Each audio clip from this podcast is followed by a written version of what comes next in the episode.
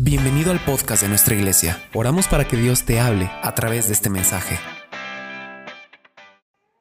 Dice, te encarezco delante de Dios y del Señor Jesucristo, que juzgará a los vivos y a los muertos en su manifestación y en su reino. Pablo le está hablando a Timoteo eh, prácticamente antes de morir, antes de despedirse. O antes de morir prácticamente se está despidiendo. Y la manera en la que se despide Pablo de Timoteo es dándole consejos de cómo se conduzca dentro de la iglesia. Y le dice Pablo a Timoteo, te encarezco delante de Dios y del Señor Jesucristo, que juzgará a los vivos y a los muertos, en su manifestación y en su reino, que prediques la palabra, que instes a tiempo y fuera de tiempo, redarguye, reprende, exhorta con toda paciencia y doctrina porque vendrá tiempo cuando no sufrirán la sana doctrina, sino que teniendo comezón de oír, se amontonarán maestros conforme a sus propias concupiscencias y apartarán de la verdad el oído y se volverán a las fábulas. Pero tú, sé sobrio en todo, soporta las aflicciones a sobra de evangelista y le dice, cumple tu ministerio. El apóstol Pablo está hablando a Timoteo que debe de tener cuidado. El capítulo 3, el capítulo 3 de ahí mismo dice, también debes de saber esto, que vendrán, que en los postreros días vendrán tiempos peligrosos. Yo quiero que usted comprenda algo, hermano. Los tiempos que usted y yo estamos viviendo, sin lugar a dudas, son tiempos peligrosos. De hecho, conforme al libro de revelaciones, eh, lo hablábamos con unos hermanos que estuvimos hoy por la tarde, el mundo, nosotros hemos entrado en la fase final. El mundo ha entrado en la fase final. Ahorita se está desatando un conflicto bélico, pero no crea que eso va a terminar, se van a desatar en más. Alguien me comentó que ya China estaba llevando sus tropas a la frontera con Kuwait. Entonces, eh, entonces, este, yo quiero que usted entienda que en verdad el mundo está entrando en una fase final. Algunos dicen, todavía no viene el Señor, porque tienen que venir primero guerras, pestes, hambres y terremotos. Y sí, Mateo habla y dice que eh, todavía no es el tiempo cuando miremos todo esto.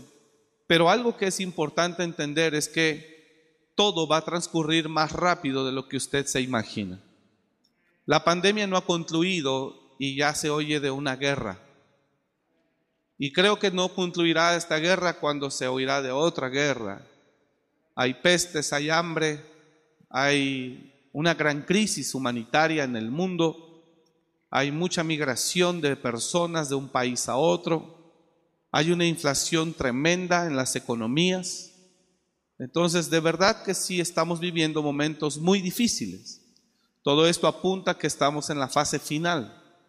Y aunque primero tiene que ocurrir todo esto para que después venga el Señor, todo eso no será en muchos años todo se está dando en un corto tiempo. ¿Me está escuchando? También estamos viendo cómo el amor de mucha gente se está enfriando. Lo que se vio en las noticias, bueno, que se vivió en el estadio y que quedó vetado, pero que lo vimos en las noticias, al menos yo lo vi en las noticias, eh, es impresionante cómo el hombre está lleno de maldad. Tremendo, tremendo. Los seres humanos, la maldad ha aumentado mucho en la tarde que estábamos con unos hermanos antes de llegar aquí a la iglesia, eh, decíamos cómo en verdad el ser humano no se conducía así hace 30 años. Hace 30 años el ser humano no era tan atrevido como hoy. Eh, lo que ayer se vive como en cada marcha, que yo sé que los grupos sociales están cansados de injusticias y pues manifiestan frustración con violencia, eh, manifiestan querer hacer entender a los gobiernos con violencia y ejercen todo tipo de violencia. Eh, eh, vemos al ser humano atreverse a hacer cosas que antes no se hacían. Entonces, si usted mira todos los conceptos de las señales que Dios habla o que Jesús habló, todo eso ya está manifestándose. Hay sismos también, hay guerras, hay hambres, hay pestes como la pandemia, eh, hay violencia, el amor de muchos se ha enfriado, el homosexualismo, el lesbianismo, que es el pecado aberrante, ha crecido de una manera impresionante, eh, las tendencias, la ideología, el humanismo, el progresismo, etcétera. Todo, todo, todo, todo. Cuando usted se pone a pensar, usted dice, estamos en una situación muy, pero muy difícil. Son los tiempos peligrosos de los que Pablo habló. Son tiempos peligrosos en los que Pablo habló y también en las iglesias vemos falsas doctrinas, vemos enfocados a las personas en otro tipo de intereses más que en la santidad o en la adoración o en, la, en una vida recta delante del Señor. También en las iglesias vemos que hay, hay mucha contaminación, hay mucho engaño. Todos estamos luchando por aferrarnos al Señor. Todos estamos luchando por aferrarnos a la palabra. Eh, de manera que lo que estamos viviendo no es nada sencillo, eh, es un tiempo muy peligroso. Eh, no quiero sonar pesimista, pero sí quiero sonar realista. Lo que se está viviendo en el mundo no es algo sencillo, no es algo que se haya vivido en otros tiempos. entonces, quiero que entiendan, que, que entendamos, hermanos, que la situación que en verdad estamos viviendo es una fase final. Y la fase final puede ser muy breve. También algo que hemos que nos hemos dado cuenta es que también el tiempo se va muy rápido. No sé si usted se ha percatado. Yo creo que yo no me di cuenta cuándo fue febrero. Ya estamos en marzo. No me di cuenta cuándo fue febrero. Ya estamos en marzo. Entonces los tiempos están siendo acelerados. Está habiendo cosas muy fuertes. Y en la y, y, acá, y hablando de la iglesia, eh, en la primera carta del apóstol, del apóstol Pablo a Timoteo, en el capítulo 4, ahora vaya a la primera carta, eh, le dice Pablo a Timoteo, pero el Espíritu dice claramente que en los postreros tiempos algunos apostatarán de la fe escuchando a espíritus engañadores, escuchando a doctrinas de demonios. Mire, es muy claro lo que Pablo habla a Timoteo. Pero el Espíritu dice claramente que en los postreros tiempos algunos apostatarán de la fe, escuchando a espíritus engañadores y que dice ahí, y a doctrinas de demonios. Míreme acá, ¿qué puede enseñar o cuál puede ser la doctrina de un demonio? La doctrina de un demonio es una enseñanza va contrario a lo que el Señor busca de su iglesia o busca de su pueblo. ¿Y cómo es posible? ¿Cómo es posible que alguien pueda escuchar la doctrina de un demonio si un demonio es invisible? Pero el apóstol Pablo dice que en los últimos tiempos algunos apostatarán de la fe. Y dice claramente que en los postreros tiempos algunos apostatarán de la fe escuchando a espíritus engañadores y a doctrinas de demonios. Pero ¿quién enseña? ¿Qué demonio puede enseñar una doctrina de demonios? Y pues usted y yo sabemos que los espíritus operan en las personas. Entonces, ¿cómo le puedo yo estar enseñando una doctrina de demonio? O la puede estar enseñando el pastor de enfrente o el pastor de la otra iglesia o el pastor. Pero es una realidad. De manera que aún en las iglesias debemos de tener cuidado qué es lo que escuchamos. De ahí la importancia que usted en verdad se interese por conocer la palabra de Dios se interese por conocer al Señor a través de la oración. ¿Me está escuchando? Bueno, el tiempo no es sencillo. Eh, el tiempo es complicado. La carrera que tenemos es una carrera eh, larga y tenemos que saberla vivir o saberla correr. Eh, aquí es donde usted y yo tenemos que en verdad ser muy entendidos. Satanás no quiere que usted termine esa carrera. Diga el que está a su lado, Satanás no quiere que tú termines la carrera. Quiere que usted se convierta en un apóstata. El apóstata, según el diccionario, es alguien que abandona su creencia, su ideal, su religión. Es alguien que abandona el lugar o el camino donde él estaba, la enseñanza que él recibía. Ese es un apóstata. En la iglesia hay muchas personas que se han ido de las iglesias. Eh, yo estoy seguro que aquí hay gente que estaba en otras iglesias y en las otras iglesias hay gente que estaba aquí. Pero también hay gente que ya no está en ninguna iglesia.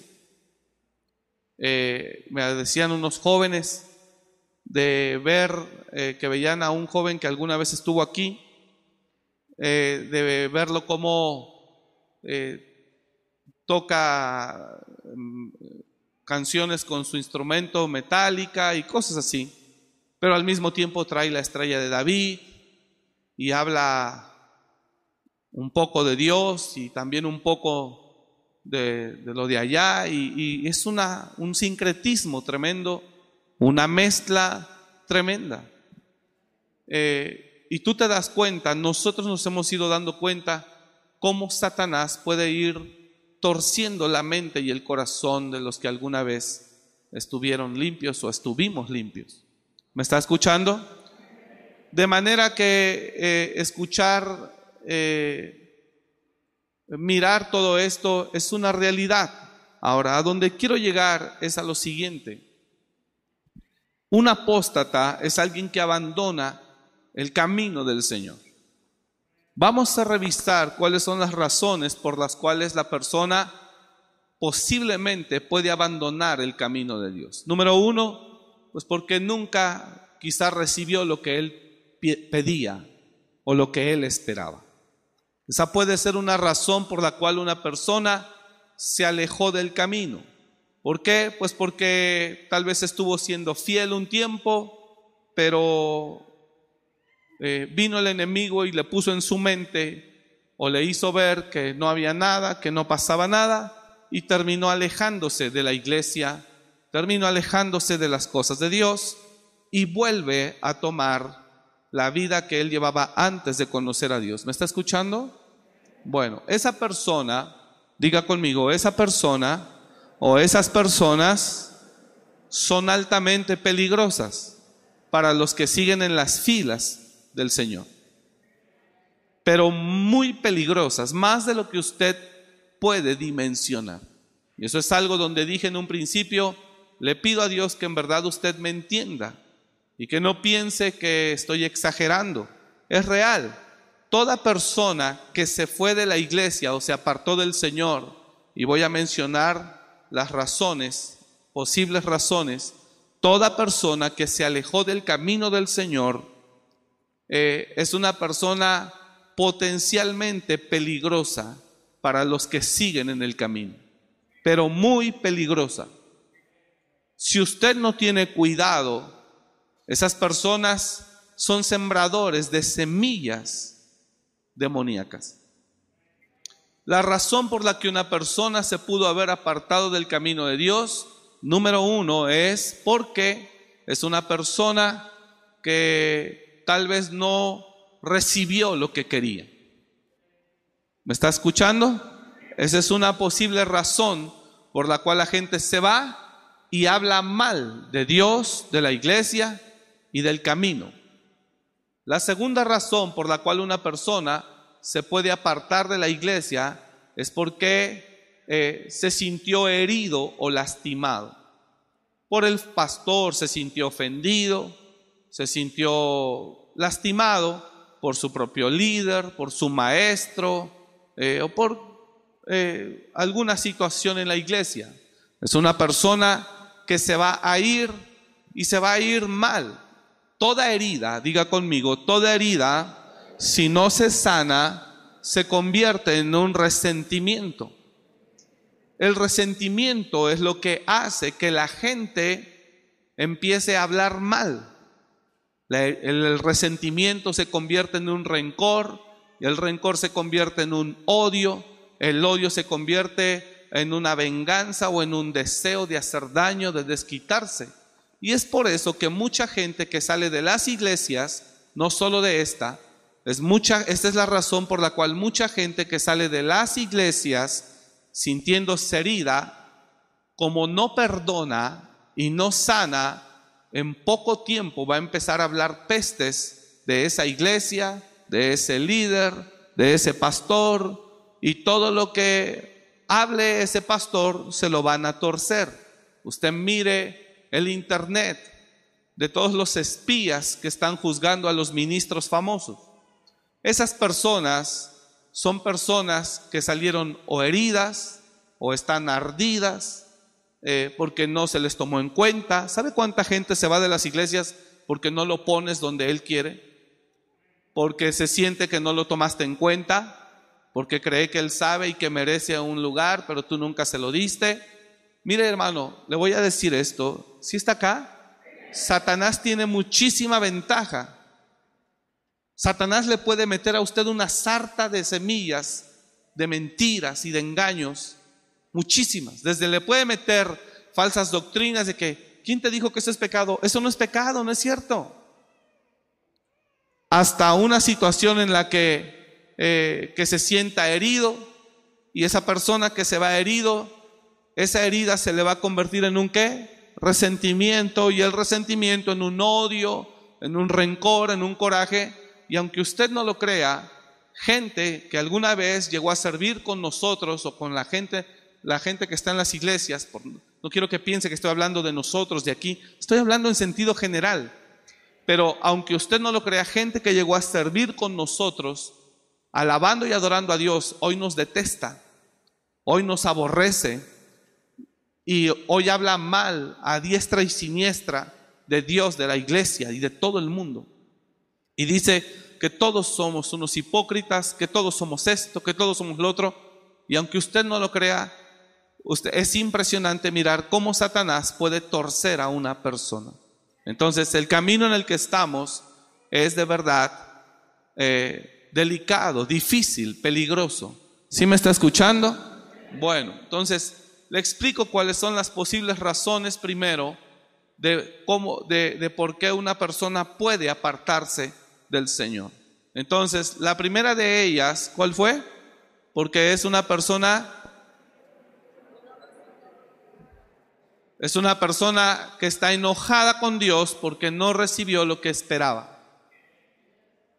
Así, hay, una persona que nosotros, que nosotros eh, amábamos y que nos dijo, eh, la veíamos mal, la veíamos mal, y, le dije, hija, ¿cuál es el problema?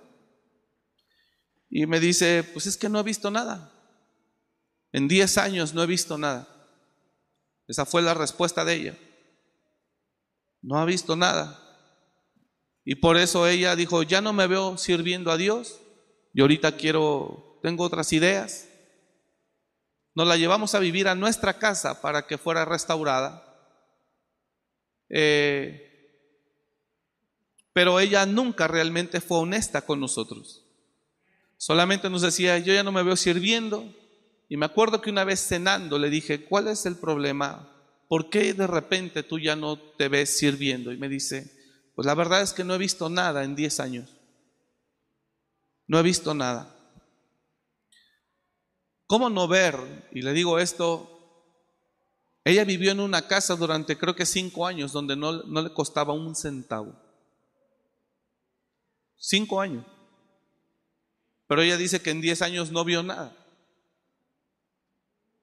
donde nunca pagó un peso. En fin, entonces la persona se aparta. Una persona que se aparta, ahora le voy a decir más razones, pero Una persona que se aparta es potencialmente peligrosa para el que quiere seguir en el camino. ¿Sí me está entendiendo? Y si tú eres de los cristianos que dice, no hombre, no pasa nada. Yo nomás lo escucho, pero a mí no me, a mí no me afecta. Nos vemos en tres meses. A ver si sigues pensando lo mismo. En seis meses.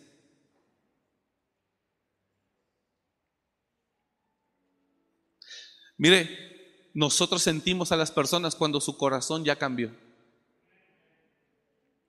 Y dices tú, algo le picó. Algo trae.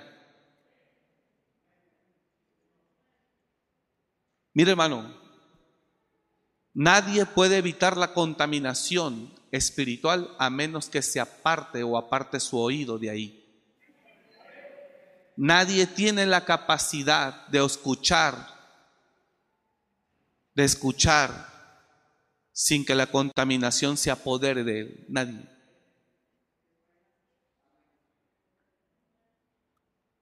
Usted y yo tenemos una carrera en Cristo Jesús. ¿Cuántos quieren llegar a la meta? Bueno, entonces, acepte mi consejo. Si usted quiere llegar a la meta, acepte mi consejo. Un apóstata es una persona que se apartó de la fe. Las razones posibles, posibles, hay muchísimas. Yo no le voy a dar todas hoy. Pero las razones posibles por las que esas personas se apartaron del camino es, número uno, porque tal vez no recibió lo que quería. Y se va enojada o enojado. Cuando tú te encuentras a una persona en esa condición, el que está en peligro eres tú. Pero no sabes el peligro en el que te encuentras. Hay un riesgo altísimo para usted, para su espíritu. Segundo, cuando una persona se aparta del camino del Señor porque salió herida o herido, se sintió herido o herida. Es una persona que esas heridas se le van a infectar y se le van a convertir en resentimientos y corajes y rencores. Y si usted que está en el camino se encuentra una persona que está resentida, esa persona detesta el lugar donde estuvo lo detesta. Y va a hablar todo lo mal que pueda de la iglesia, de los líderes, de los pastores, todo. Pero todo. ¿Me está siguiendo? ¿Qué es lo que le quiero decir esta noche? Nadie es lo suficientemente maduro en este lugar como para que no le afecte. Nadie. Jesús hablaba de la parábola y dice que viene el malo y arranca la buena semilla. Y también Jesús habló de la parábola de la cizaña y el trigo, cuando viene también el enemigo y siembra la discordia.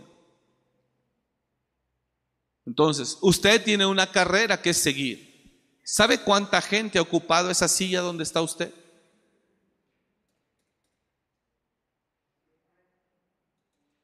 Muchísima gente. Dios siempre tiene llena su casa. Él no pierde. Los que perdemos somos nosotros. ¿Dónde terminamos? ¿Dónde quedamos? Mire su casa. Su casa sigue llena, porque el Señor dice, los convidados no quisieron. Bueno, ángeles, vayan y traigan en las calles, en las plazas, a todos, y que se llene mi casa. Y por eso la casa sigue llena, las iglesias siguen llenas, solo que con diferentes personas, porque la persona es engañada continuamente, es contaminada por el enemigo. Nosotros jamás hemos prohibido que usted dialogue o mantenga una relación con personas que ya no están. ¿Por qué? Pues porque no nos queremos ver controladores, hermano. Esa es la verdad. No me quiero ver controlador. El pastor me quiere controlar. A quién le hable, a quién no. No, la verdad que no. Pero de que en verdad existe un riesgo altísimo para usted, lo hay. Y de que usted cree que ignoro que hay gente que se ha ido por contaminación, no porque se le haya hecho algo, solo por contaminación, muchísima.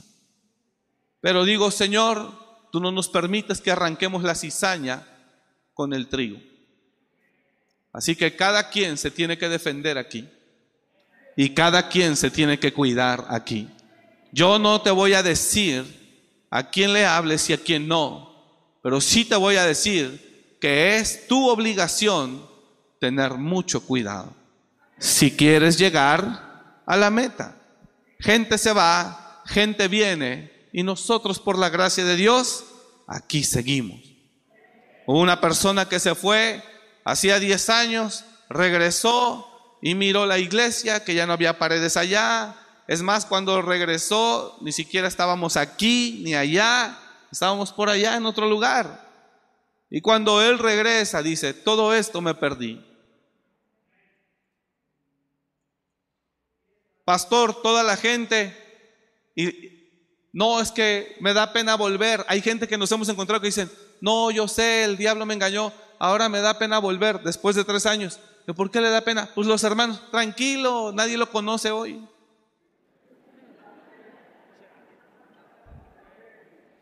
Si usted se fue hace tres años porque era el popular, el, el supercopastor, tranquilo, la gente que hoy está, nadie lo conoce, no sabe quién es usted.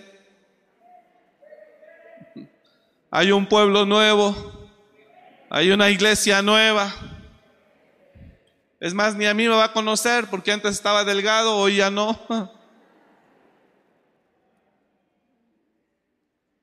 No tenía canas, ahora tengo. Tenía mucho pelo, hoy estoy peleando. Entonces, escúcheme. No deje que el enemigo lo engañe.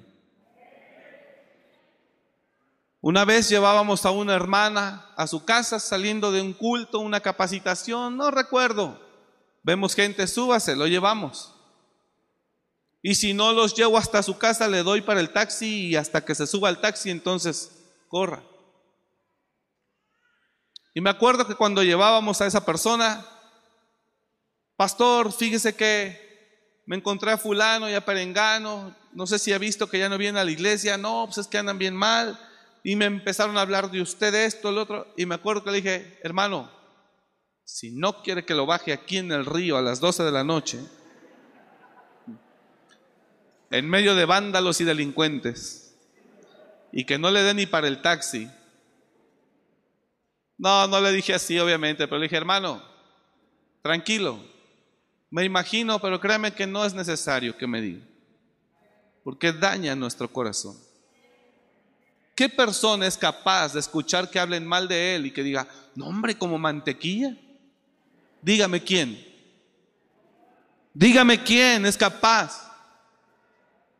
Que lo supere, que lo trabaje, que lo ore, que lo suelte, es otra cosa, pero de que le pega, le pega.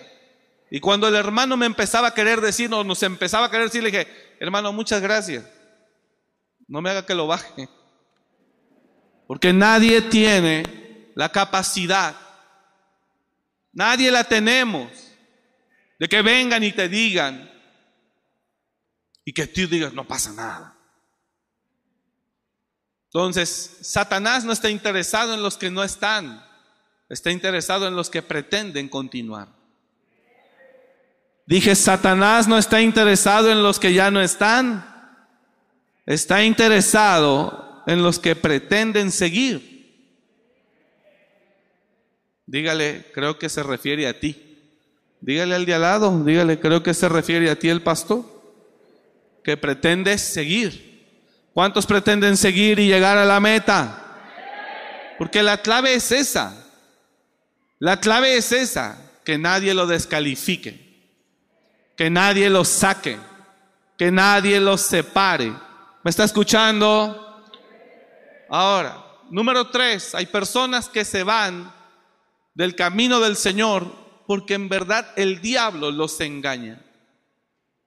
Hay mucha gente que hemos encontrado engañada. Engañada. La semana pasada alguien me escribe, pastor, me encontré a fulana de tal. Ahí no lo pude evitar porque ya cuando abrí el WhatsApp ahí estaba el mensaje. Y me encontré a este hermano y dijo que no, que se fue de la iglesia, que porque usted le quedó a deber dinero no sé a qué persona, y que esto y que el otro, y que le contesto, le dije, mira hija, eso ya tiene como 10 años. Y número dos, nunca le quedé a deber un peso. Porque si se lo debiera, ya lo hubiera escrito en las redes. Para darme con todo. ¿Usted cree que no sé? Dije, nada que ver. Dije, la persona está engañada. Dije, no es así. Y me imagino que la persona le dijo a la hermana. Y entonces la hermana me habla, me escribe por mensaje, Pastor Omar, Dios le bendiga. Fíjese que me encuentro, gracias por la palabra que compartió. Le dije tal, tal día, le dije, gracias a Dios, hija. Fíjese que estoy yo en otra iglesia, pero no me siento a gusto, mi casa es amor y restauración. Le dije, pues yo no puedo evitar que tú llegues. No puedo cerrarte la puerta. El día que tú gustes venir, aquí estamos. ¿Por qué ella responde eso? Porque tal vez la otra hermana le dijo, no, hablé con el pastor y él dijo que no es cierto. Y es verdad. Entonces, ¿qué estaba ella? Y así mucha gente. ¿Sabe cuántas cosas se hablan entre las filas de nosotros? Pero usted no sabe. Venga, pregúnteme. Si quiere saber, hermana Patti Chapoy, venga, pregúnteme. O hermano Daniel, ¿cómo se llama el que está al lado de Pati Chapoy? Daniel Bisoño, venga, pregúnteme. Pati y Danieles, vengan, pregunten. Pero, si usted escucha, ahora escúcheme, si usted escucha y usted lo da por hecho, usted amarró el engaño para su mal.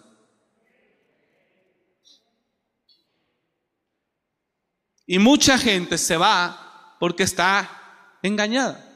Satanás engaña. Venga, pregúnteme. Oiga, pastor, que se dice que esto, esto, esto. Pregúnteme. Yo le voy a explicar. El sábado, terminando escuela de pastores, se me acercó un hermano. Pastor, vengo a preguntarle esto, esto y esto. Le dije, hijo, qué bueno que viniste. Yo no te pensaba decir nada. Le dije, si es que tú venías. Pero ahora que tú vienes y me preguntas, con mucho gusto te explico cómo está la situación. Dije, porque desde luego que sé con quién estás ahorita, la contaminación va a brotar de ahí con toda su fuerza. Dije, pero eres tú. Yo no te voy a prohibir que no le hables. Pero algo que es una realidad es de que nadie puede ser librado. ¿Sí me estoy explicando?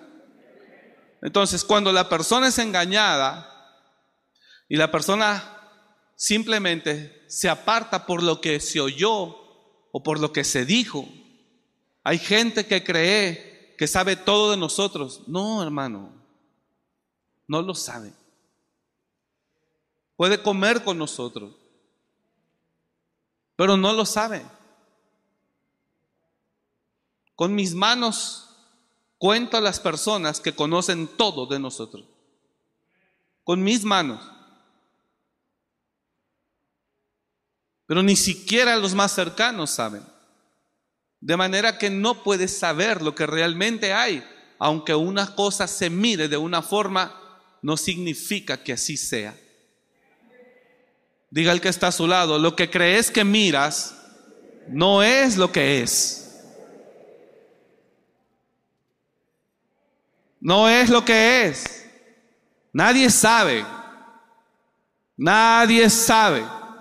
¿Me está escuchando acá?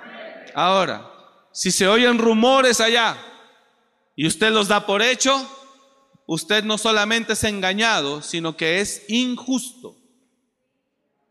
Escuchen, cuando damos enseñanza para levantar consejeros, cuando damos enseñanza para levantar consejeros, consejeros, lo primero que se les enseña es, no puede emitir juicio ni crearse concepto hasta que no escuche ambas partes. Es lo primero que se enseña al que está aprendiendo a ser consejero. ¿Qué significa eso? Usted puede venir en consejería solas y me habla que ya no sabe qué hacer, que quiere un consejo porque su esposo esto, más esto, más esto, más aquí, más acá, más acá. Si yo no soy justo, yo le voy a decir divórciese. ¿Qué hace con ese hombre? Es un desgraciado, injusto con usted. Y usted no ha hecho nada mal. No, yo solamente tengo que llamar a su esposo. Y a veces viene el esposo y habla. Y el esposo también habla y aporta bien bonito contra ella. Y una vez que escuché a los dos por separado, hay una tercer cita, ahora juntos. Hermano, usted me comentaba, ¿verdad? La vez pasada que hablamos, de esto, de esto, de su esposa, de aquí, de acá, y usted se da cuenta quién de los dos sostiene lo que habló a solas. ¿Son dos gallos de pelea? Sí, enfrente, pero amarrados cada uno. Al menos en la oficina no se van a dar de patadas. Usted tiene antes de emitir un juicio, escuchar qué? Entonces, si usted escucha algo de su líder o de su pastor, pero usted no le da la oportunidad a su pastor o a su líder de que le exponga, usted no solamente quedó engañado, sino es injusto. No sé si me estoy explicando. Tiene que aprender a escuchar si es que el asunto le incumbe o le compete. Si no le incumbe, diga el que está a su lado, si no te incumbe o no te compete, no hay razones para escuchar. ¿Cuántos dicen amén a eso? Otra vez, dígalo al de al lado, si no te incumbe o no te compete, no hay razones para prestar el oído. ¿Qué tiene que enterarse de lo que no le compete? ¿Por qué yo sí me puedo enterar o debo enterarme? Porque soy una autoridad que puedo ayudarte. Pero ¿por qué le compartes a él que es solamente una persona que no tiene una figura y que no posee ni tiene la capacidad de poderte ayudar verdaderamente?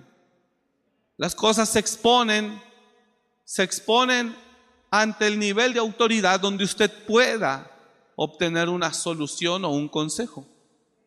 Antes no. En fin, todas estas personas que se van porque no recibieron lo que querían, que se van engañadas o que se van heridas, esas personas, hermano, son potencialmente o altamente peligrosas. ¿Peligrosas para quién? Para todo aquel que quiere seguir la carrera. Muchísimo cuidado. Muchísimo. Y si usted no tiene ese, no atiende el consejo y no tiene cuidado, entonces usted puede quedar atrapado igual. Y Satanás le va a cambiar el corazón. Y Satanás puede aprovechar muchísimo para desviarlo o incluso descalificarlo de la carrera en la que usted estaba inscrito. Mire lo que pasa aquí. Gálatas, vaya conmigo, por favor. Solamente Pablo acababa de estar con eh, la iglesia, los deja y solo los dejó un momento Solo los dejó un momento. Y cuando Él regresa, Él se da cuenta, capítulo 3.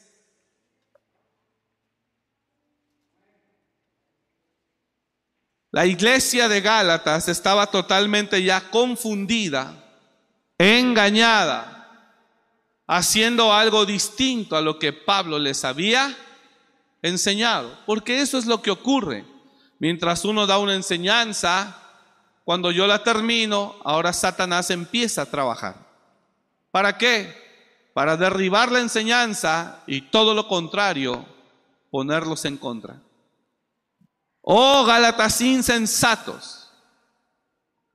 Y mire lo que dice Pablo. ¿Quién? ¿Quién nos fascinó para no obedecer a la verdad? ¿Quién? Oh, Gálatas, ¿y cómo los define Pablo? No le oigo. ¿Cómo? O sea, Pablo primero les había ya predicado de Jesucristo y ellos habían creído bien. Pero mientras Pablo se fue y no estaba, alguien más vino. Diga conmigo, alguien llegó y ellos los oyeron. Se complicó todo. Oh Gálatas insensatos, ¿Quién nos fascinó para no obedecer a la verdad? A vosotros, ante cuyos ojos Jesucristo fue ya presentado claramente entre vosotros como crucificado. ¿Quién los fascinó? Siguiente verso. Esto solo quiero saber de vosotros. ¿Recibieron el Espíritu por las obras de la ley? O por el oír con fe? Pablo les pregunta, ¿recibieron el Espíritu por las obras de la ley o por el oír con fe? Siguiente verso, ¿tan necios sois? Y Pablo les dice o les pregunta, habiendo comenzado por el Espíritu, ahora vas a acabar por la carne? ¿Por qué? Míreme acá, por favor. Porque cuando Pablo se fue, Pablo les dejó una enseñanza, ¿está de acuerdo? Pero cuando Pablo se fue, vinieron espíritus engañadores. Mira lo que dice Dios en el libro del Apocalipsis. Póngame atención y eso es para lo, eso es escuche, escuche, escuche, escuche. Vamos para que se dé una idea. Eso es para nuestro tiempo. Ahora se lo voy a aplicar. Dice, y a esos que se dicen ser judíos, pero que no son más que sinagoga de Satanás. Fíjate, lo podemos aplicar a lo siguiente.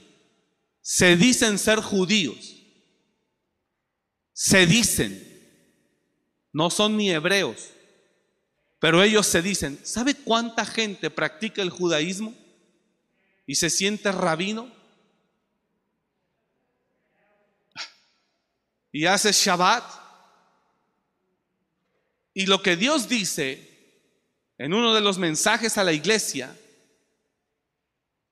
dice, y a esos que se dicen ser judíos, que no son más que sinagoga de Satanás, ellos se dicen ser judíos, pero lo que Dios dice es que son sinagoga de Satanás. Bueno, ahí le va. ¿Cuál es el objetivo de Satanás? Según Juan 10:10, 10, robar, matar, destruir. Póngase de pie, Pastor Miguel Farías, por favor. Él es el Pastor Miguel Farías. Su esposa está a su lado izquierdo, la pastora Pilar. Guapo el pastor. Se chivea el pastor, se chivea. Y allá le echan carreta el pastor Daniel de allá atrás. Bueno, cuando yo conozco al pastor Miguel, Farías, él estuvo en un centro de rehabilitación. Los pastores de ese centro de rehabilitación tenían una iglesia cristiana. Hacían sus cultos los domingos. Todo iba bien. Alababan a Jesús, adoraban al Señor. Todo iba bien, lo pongo de pie porque Él es el testigo, fiel y verdadero. bueno, tenían su iglesia cristiana, sus pastores hacían sus cultos, pero un día los pastores se les ocurre recibir a una persona que decía ser un rabino. ¿Era judío de nacimiento el hombre? No. Pásale un micrófono a alguien ahí, al pastor, por favor. ¿Era judío de nacimiento, pastor? No. Pero los pastores lo reciben. Ponga atención acá, por favor. Los pastores lo reciben y Él les da enseñanza y les dicen, el primer día, el día que el Señor quiere que descanses es el sábado, no el domingo. Está mal porque la Biblia dice, guardarás mi día de reposo y el reposo es el sábado. Sí. Y les empieza a dar una enseñanza y practica el Shabbat y hace todo el ritual que hacen los judíos basados en la ley, los judíos ortodoxos. Y entonces los primeros que quedan fascinados, y es la misma palabra que Pablo habla, ¿quién nos fascinó? La primera palabra, la primera vez quedan ellos fascinados. Los primeros que quedan fascinados son los pastores de ellos. Y más, más la pastora que el pastor. ¿Me equivocó? No. Estoy hablando lo que el pastor a mí me habló, me lo dijo él. Miguel no era pastor, era un miembro de la iglesia. Un hombre en recuperación por el alcoholismo. Sí. Y entonces le dieron más oportunidad a ese hombre que se dice ser judío o que practica judaísmo, según mesiánico. Para no hacerle largo el asunto, se fueron metiendo más y más. ¿Es así? Sí. Al grado, al grado que dejan de practicar el culto los domingos. Sí. Y empiezan a practicar el Shabbat. Ellos tienen cobertura, un apóstol. Sí. Y ellos, tú me lo dijiste, y ellos ordenaron a la iglesia cuando el apóstol los visitó que no dijeran nada de que ellos estaban practicando los sábados. Así es. Entonces, ya el pastor Miguel se estaba dejando la barba larga. Santo. Ya no quería ir a comer con Carmelo, las carnitas. Así es. Porque la enseñanza ya, oiga, oiga, oiga, oiga, viene saliendo del alcoholismo. La cultura judía practica el vino y les decía, tú ya fuiste libre, Así es. no hay ningún problema en que tú celebres el Shabbat con vino, vino, vino. Así es.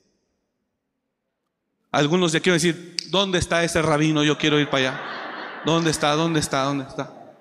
Hombre, Padre mío.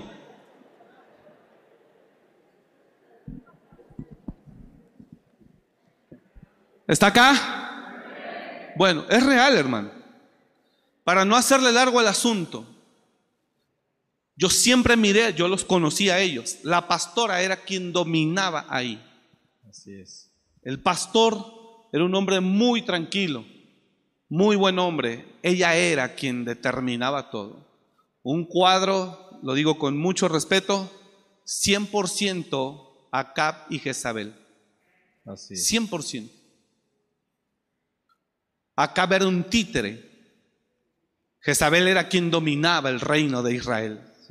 Y Jezabel llenó todo Israel del culto a Baal. Y apartó el corazón de los hijos de Israel de Jehová, el Señor. Por eso Dios dijo de Acab, me pesa haber puesto a Acab por rey. Se volvió en pos de mí. ¿Y sabe por qué Acab hizo eso? Porque Dios le dijo a Acab, no tomes mujeres egipcias para ti. Haz de cuenta que le dijo, vete por una. Como cuando a usted le dicen, hey, no es esa persona. Pero es que es muy buena persona, es hasta más, más buena persona que los mismos cristianos. Engaño puro. Después te vas a arrastrar cuando te des cuenta que se quite la máscara y te diga, yo ni en Dios creo. Y no quiero que vayas. Pero usted no entiende. No cree. Para no hacerle largo el asunto, ¿qué me ibas a decir, Miguel? Dije.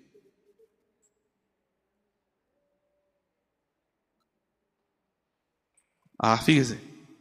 Dice aquí su hijo, es otro testigo fiel y verdadero. Le compraron su kipá blanco, por eso él quiere traer los pelos blancos, se quedó acostumbrado. Ahora escuche, dice Dice José Miguel, yo creo que tú sabes más, Miguel, que, la, que cuando practicaron el Shabbat dos o tres veces, tomó vino. La primera vez que tomó vino, no tomó vino, no tomó vino, pero la primera vez que tomó el Shabbat con vino, recayó. Sí, señor. Entonces, bueno. El asunto empieza a crecer. Y para no hacerle largo el asunto, el mismo rabino le divide la iglesia a los pastores. Se aparta la iglesia y se lleva un grupo fascinado. ¿Me equivoco? Así es.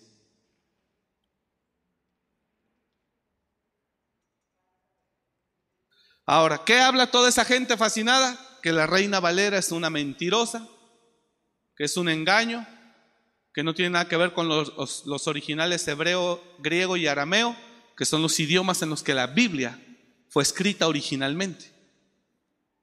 Y empieza, para no hacerle largo el asunto, la iglesia cayó y desapareció. Sí, Señor. Y es donde los pastores llegan. Así es. Como familia. José Miguel en un estado espiritual muy joven, su hermano igual, muy chicos, ellos adolescentes, malos. Entre ellos como matrimonio, mal. ¿Quién roba, mata y destruye? Satanás. ¿Dónde quedó la iglesia? Se destruyó. No sé en qué tiempo después al pastor le nace un cáncer y muere. Así es. La pastora, la pastora ni siquiera continuó ya ni en el Shabbat con los judíos, ni como pastora cristiana. Tenía libros de la librería cristiana y le habló para vendérselos. Así es. ¿Dónde quedó la iglesia? ¿Dónde quedaron los pastores? ¿Dónde quedó la gente? Por eso Dios les llama no judíos, sino sinagoga. Ahora, escuchen, un verdadero judío ortodoxo en verdad no vive en pecado. Ellos manejan una ley recia, no hay homosexualismo y el que es encontrado es asesinado. Así es. Un verdadero judío ortodoxo practica la ley bien cada tres horas están orando al Señor. Cada tres horas, cada tres horas. Yo lo vi, ya le he contado. Cada tres horas ellos están ahí. Se circuncidan. Se apegan a la ley. Por eso Dios dice ahí, que a los que dicen ser judíos y no lo son, dicen. Ahora, ¿quieren verdad caminar bajo un judío? Váyase para Israel. Camine bajo un hebreo. Bajo un rabino. Existe hasta la fecha. Le aseguro que no le va a gustar.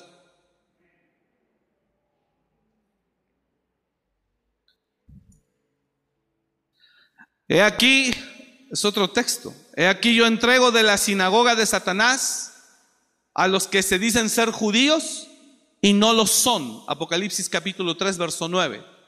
He aquí yo entrego de la sinagoga de Satanás a los que se dicen ser judíos y no lo son, sino que qué? Mienten. He aquí yo haré que vengan y se postren a tus pies y reconozcan que yo te he amado. Gracias, pastor. Esa iglesia se acabó. Es más, Miguel tenía duda. Y ellos los sábados practicaban el Shabbat. Y el domingo tenían duda porque tampoco su esposa estaba de acuerdo. Y el domingo ellos llegaban a nos, con nosotros cuando empezaba la iglesia. Éramos 20, 30 personas ahí en Calzada la Huerta. Nunca le dije yo al pastor, quédate, eso no es de Dios. Nunca. Y él me llegó a mí a decir, no sé, estamos orando, estamos viendo si, si, si nos definimos allá los sábados o nos quedamos acá los domingos. Le dije, como tú guste. Y bueno, gracias a Dios, Dios los trajo para acá. Y se restauró su matrimonio. Y sus hijos se levantaron. Y hoy son pastores desde hace cinco años. ¿Dónde quedó la iglesia donde él estaba? Se acabó. ¿Dónde quedó los pastores? Uno murió y ella se quedó. Pero ni siquiera ejerce. ¿Qué pasó con la carrera? Descalificado. ¿Qué busca Satanás por todos los medios posibles? Descalificar a todo el que pueda. Entonces, estar usted cerca de una persona que se va herida o frustrada o enojada o engañada y oírla a usted que pretende llegar a la meta, no tiene idea el riesgo que corre. ¿Y sabe cuánta gente hemos visto caer envenenada? Por eso el Señor decía, ¿qué no sabes que poca levadura leuda toda la masa? Entonces, un apóstata es una persona altamente peligrosa para aquel que quiere mantenerse en el camino. La iglesia de Gálatas sufrió lo mismo. Por eso Pablo dice, oh Gálatas insensatos, ¿quién nos fascinó? ¿Quién? Para no obedecer a la verdad, a vosotros, ante cuyos ojos Jesucristo fue ya claramente presentado ante vosotros. Solo esto quiero saber, ¿recibieron el Espíritu? ¿Recibieron el Espíritu por las obras de la ley o por el simple hecho de creer? ¿Tan necios sois? Habiendo empezado por la carne, habrás de terminar en el espíritu. Habiendo empezado por el espíritu, terminarás en la carne.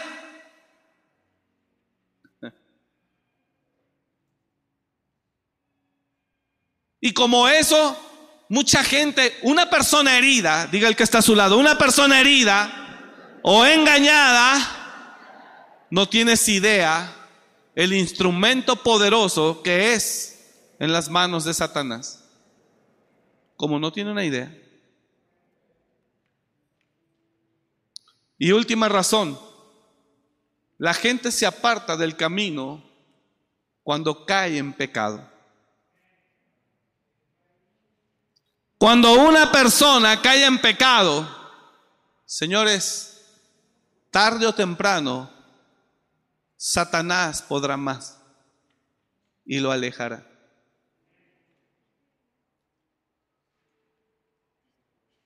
¿Sabes por qué? Ponga atención. Póngame atención y escuche. Antier murió un hermano de cáncer.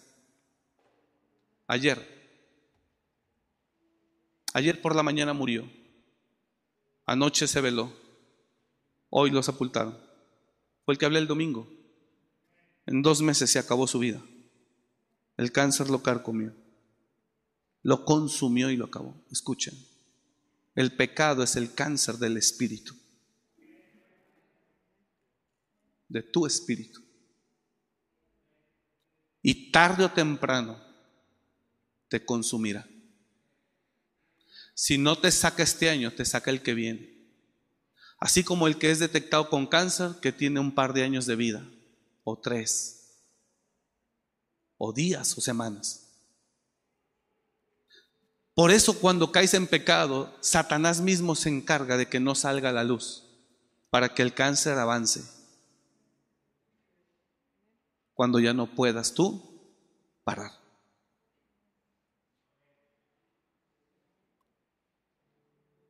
El cáncer, el pecado es el cáncer del espíritu. Y así como el cáncer mata, así como el cáncer son células descompuestas que matan tu carne, el pecado va matando tu espíritu poco a poco. Y esa es una causa para que hoy te vi aquí alabando y adorando a Dios y todavía sintiendo a Dios. Pero si el cáncer, que es el pecado, sigue creciendo, al rato no vas a sentir a Dios. Y no vas a ver razones para seguir asistiendo. Y quedarás descalificado. Hasta que el cáncer te lleve a lo más vil. El pecado te lleve a lo más vil. Te deje en la calle tirado y quizá el Señor tenga misericordia y te vuelva a limpiar. ¿Le digo algo? Escúcheme acá, por favor. David, el rey David, después de su pecado, no volvió a ser el mismo rey. Ya no volvió. El pecado es, un, es el cáncer del espíritu que va creciendo. Están muy pensativos todos. ¿En qué etapa iré? ¿En qué etapa, en qué etapa voy? Pastor oncólogo, ¿en qué etapa voy? Etapa 1, etapa 2, metástasis espiritual. Y entonces es la gente que no vuelve. Y que antes de su muerte física, porque el pecado también alcanza la muerte física, te permitirá que te arrepientas, le pidas perdón a Dios. Y tal vez seas salvo y vayas con el Señor, pero no te dejó ni cumplir propósito aquí, ni hacer galardón allá. Porque usted vino a dos cosas a este mundo. Vamos, dile al de al lado, veniste a dos cosas a este mundo. Número uno, a cumplir propósito aquí. Y número dos, a hacer tesoros allá. A eso veniste. Por eso sopló Dios aliento en tu nariz. No hay otra razón. Dije, no hay otra razón. El ser humano no vino a otra cosa a este mundo y Dios no sopló aliento de vida sobre su nariz. Más que por esas dos razones. Para que haga tesoros en el cielo mientras le sirve a Él. Y para que cumpla el propósito que Él diseñó para usted aquí en la tierra. Si usted ni una ni otra. ¿Y sabes cuántos mueren así, hijo? Miles y millones. Sin tesoros arriba y sin propósito abajo. Vivieron para el placer. Por eso su vida dura 40 años. Dice Dios que soltó un juicio sobre los hijos de Eli. Dice, y toda tu descendencia por el pecado de fornicación morirá en edad viril. No morirá de viejo.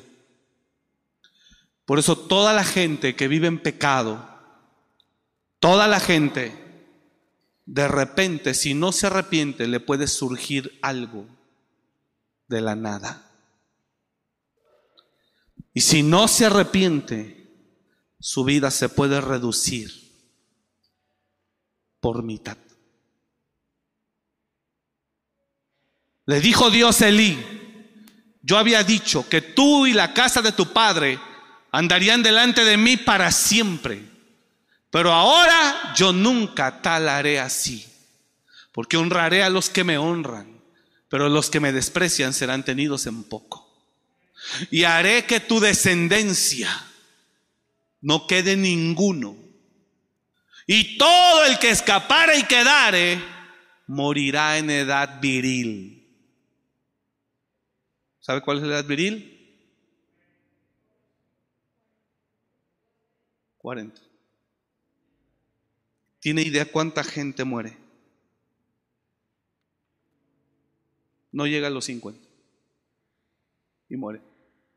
Porque no vino a este mundo a cumplir propósito, vino a pasarla bien, a disfrutar. Y el pecado te dice, disfruta lo que quieras. Tu Dios te perdona mañana.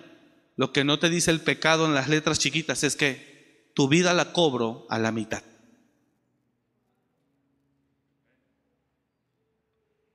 ¿Sabe cuál era la manera de honrar Dios a los que hacían lo bueno en la Biblia? vivirás largos días y morirás en buena vejez.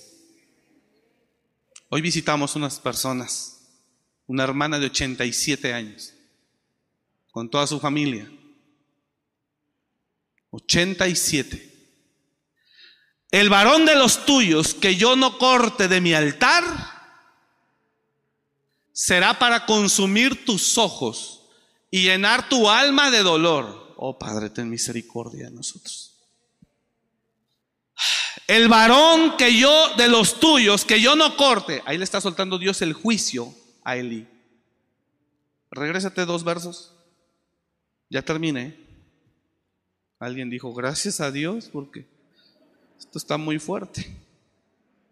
Y vino un varón, y vino un varón de Dios a Elí y le dijo, así ha dicho Jehová, ¿No me manifesté yo claramente a la casa de tu padre cuando estaban en Egipto en casa de Faraón? Y yo le escogí por mi sacerdote entre todas las tribus de Israel para que ofreciese sobre mi altar y quemase incienso y llevase fod delante de mí. Y di a la casa de tu padre todas las ofrendas de los hijos de Israel. ¿Por qué habéis hollado mis sacrificios y mis ofrendas que yo mandé ofrecer en el tabernáculo?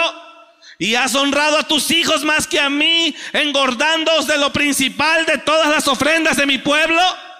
Por eso usted, papá, si no quiere que la vida de sus hijos se acorte, estórbeles. Estórbeles. Una mamá me decía, pastor, hice bien. No llegaron a dormir mis hijos. Cuando llegan en la mañana, hasta cadena puse. Estuvo mal. Dije, no, estuvo bien. Y celebro su valentía.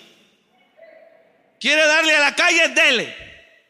Allá hay fiesta, pero también allá usted se va a tener que mantener. Allá va a tener que pagar todos sus gastos. Dele. Si yo trabajo y estudio, bueno, manténgase entonces.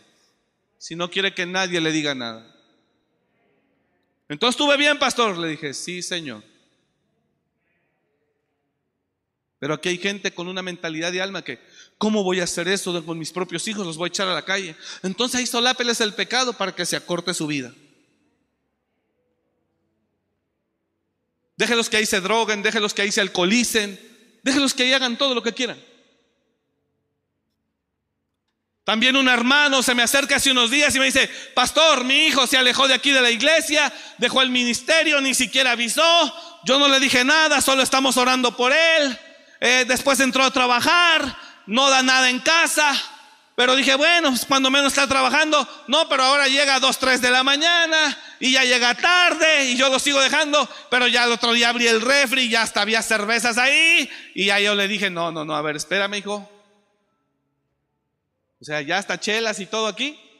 O sea, llegas tarde, no llegas, nosotros desvelando aquí esperándote y ya está cervezas. Y dice el, el hermano que le dijo, Dijo, no, ¿te quieres ir a la calle? Dale. Nadie te dirá nada. Pero dele. Y el hermano me dice, ¿hice mal? dije, no, hermano, amén. Porque si no, ellos se están matando a sí mismos. Dice la escritura, ya se lo he dicho otras veces, no hagas mucho mal ni seas tan insensato. Y luego te dice entre signos de interrogación, ¿por qué habrás de morir antes de tu tiempo? ¿Sabe cuánta gente muere antes de su tiempo? Uf, la mayoría. ¿Sabe cuánta gente muere antes de su tiempo? Muchísima. Aún gente que asiste a las iglesias cristianas. No hagas mucho mal, ni seas tan insensato. ¿Por qué habrás de morir antes de tu tiempo? Ah, pero este tipo de predicación no encaja, pero en nada con las predicaciones de que te dan la libertad de que hagas lo que quieras, porque el Señor te ama. Sí, el Señor te ama, pero hay una ley espiritual que le da poder a Satanás y que le da poder al pecado. Dios te ama, pero hay una ley que no tiene que ver con Dios. Es la ley del pecado, que todo el que viva lo consumirá. Porque la paga del pecado es muerte. Bueno, termino. Le dice Dios a Elí. mira lo que dice Eclesiastés 7:29. He aquí, solamente esto he hallado, que Dios hizo al hombre recto. Fíjese lo que dice Eclesiastés 7:29. He aquí, pégalo por favor. He aquí, esto es lo único que he mirado, que Dios hizo al hombre recto, pero ellos buscaron muchas perversiones. ¿Sabes qué significa eso? La palabra recto. Que yo diseñé al hombre para vivir largamente. La vida de los seres humanos antes del pecado. 800 años. 900 años. Pero se empieza a pervertir en pecado el hombre. Y Dios mismo dice, no contenderá para siempre mi espíritu con el hombre.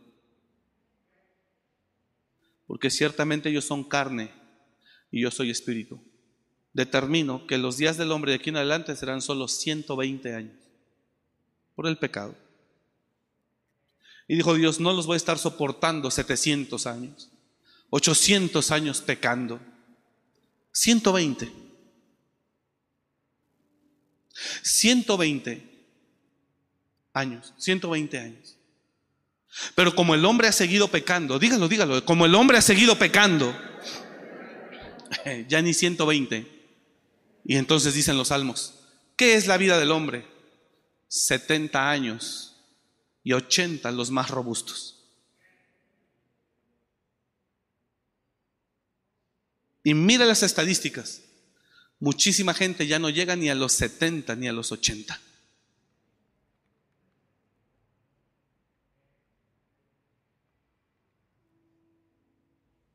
Pero hay espíritus engañadores con doctrinas de demonios predicando en las iglesias que te dicen, dale, dale, dale, tú dale, tú dale. Lo que están diciendo es, échale, échale, mátate, mátate, mátate, mátate. Que tu Dios te ama. Dale, que tu Dios te ama. Que tu Dios te perdona. Échale, Él es bueno, Él sabe que tienes debilidades. Y lo que no te dice es que te estás consumiendo poco a poco. Por eso te brota algo de repente. Y aunque ores y ores, hay una ley de pecado que dice, no hay vuelta atrás. Hay vida eterna, porque escuchen, es que no puedo, el tiempo, pero dice, ¿quién tiene potestad sobre el espíritu del hombre sino Dios Jehová? Dios es el único que tiene potestad sobre el alma de la persona pero no sobre el cuerpo. Por eso lo disputaba Moisés con el diablo, para matarlo. Satanás dice, el alma no, no la puedo controlar yo, no la puedo, buscaré que se pierda o que se desvíe, pero acabaré con su cuerpo para que no cumpla la asignación de Dios en la tierra. Pues vivir en pecado es una tentación grande, tentadora, que nos reduce la vida. Concluyo. Dios le dijo a Elí, concluyo de verdad, solo leemos eso y ya. Dios le dijo a Elí, yo había dicho, pero ahora no lo haré. Verso 31. ¿Por qué habéis hollado mis sacrificios y mis ofrendas que yo mandé ofrecer en el tabernáculo? ¿Y has honrado a tus hijos más que a mí, engordándolos de lo principal de todas las ofrendas de mi pueblo Israel? Por tanto, Jehová el Dios de Israel dice, yo había dicho que tu casa y la casa de tu padre andarían delante de mí para siempre. Mas ahora ha dicho Jehová, nunca yo tal haga. Porque yo honraré a los que me honran y a los que me desprecian serán tenidos en poco. Ofni y Fines, y junto con y el papá, despreciaron al Señor. He aquí vienen días en que cortaré tu brazo y el brazo de la casa de tu padre, de modo que no haya anciano en tu casa. No habrá. Verás tu casa humillada mientras Dios colma de bienes a Israel. Y en ningún tiempo habrá anciano en tu casa. O sea, nadie va a llegar a los 80 años. Oiga, el varón de los tuyos que yo no corte de mi altar será para consumir tus ojos y llenar tu alma de dolor. Qué tremendo. Y todos los nacidos en tu casa, ¿qué dicen? Morirán en la edad viril. Es el pecado. ¿Cuál pecado? Particularmente fornicación y adulterio. Particularmente todo lo que tiene que ver con lo sexual. Reduce. No me ve así pues, pues oiga.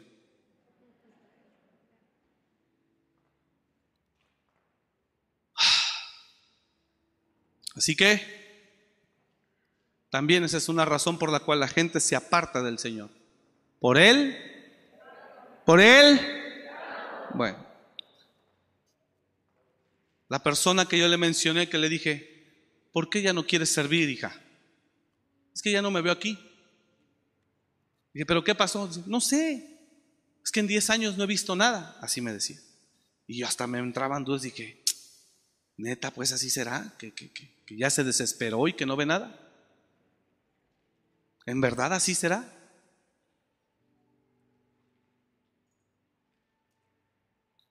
¿De verdad ya está desesperada y por eso no ve nada? Por eso dice que ya se va y que ya, que ya no se ve trabajando aquí ni sirviendo aquí, que ella ya se va a hacer su vida. ¿Sí será eso? Como vivía con nosotros, Silvia la llevaba para todos lados. Dejó su casa para venirse a vivir acá. Pero ella nunca dijo nada. Ella nada más decía, pues es que ya, ya fueron 10 años y no veo nada. Mm. Y a mí cuando ella me dijo eso, yo estaba cenando esa noche y dije, ¿por qué, Señor? Pero ella no nos dijo nada. ¿Hay pecado, hija? No, pastor. ¿Segura? No, pastor. Una mañana, ya tenía acá 15, 20 días, dice ella, quiero ir a mi casa a traer ropa y a darle una vuelta a la casa. Es una casa de la pastora que ella le prestaba a ella. Dice Silvia, sí, vamos. Y Silvia la lleva. Y se abre la puerta de la casa y ella entra. Y Silvia detrás de ella y mira hacia abajo y había un papel abajo. Silvia se la guarda y no le dice nada a ella porque ella no la vio. Cuando llegamos a casa, Silvia me la enseña y me dice, mira, ella estaba en lesbianismo. Tenía novia. Se veía con una mujer y fornicaba. Ella no sabe que nosotros supimos.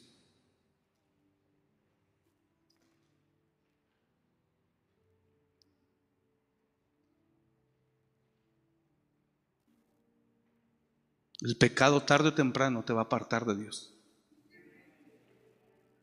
Lo peor es que somos cobardes de no decir la neta, sino que culpamos a la iglesia, a Dios, al tiempo, al pastor, a los líderes.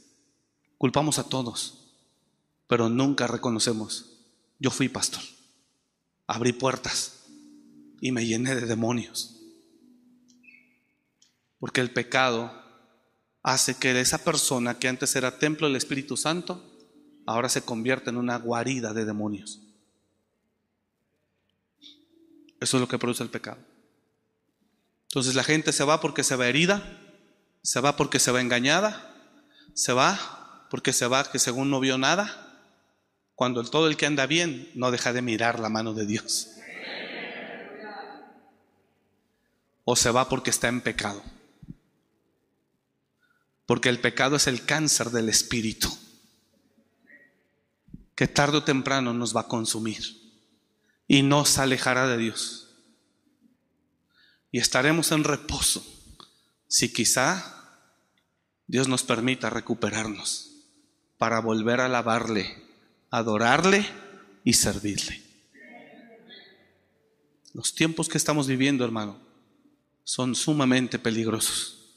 Cuídese, cuide lo que mira, cuídese de amistades impías, cuídese de amistades envenenadas que son instrumentos de Satanás, cuídese del apóstata por su bien. ¿Puede decir amén? Póngase de pie.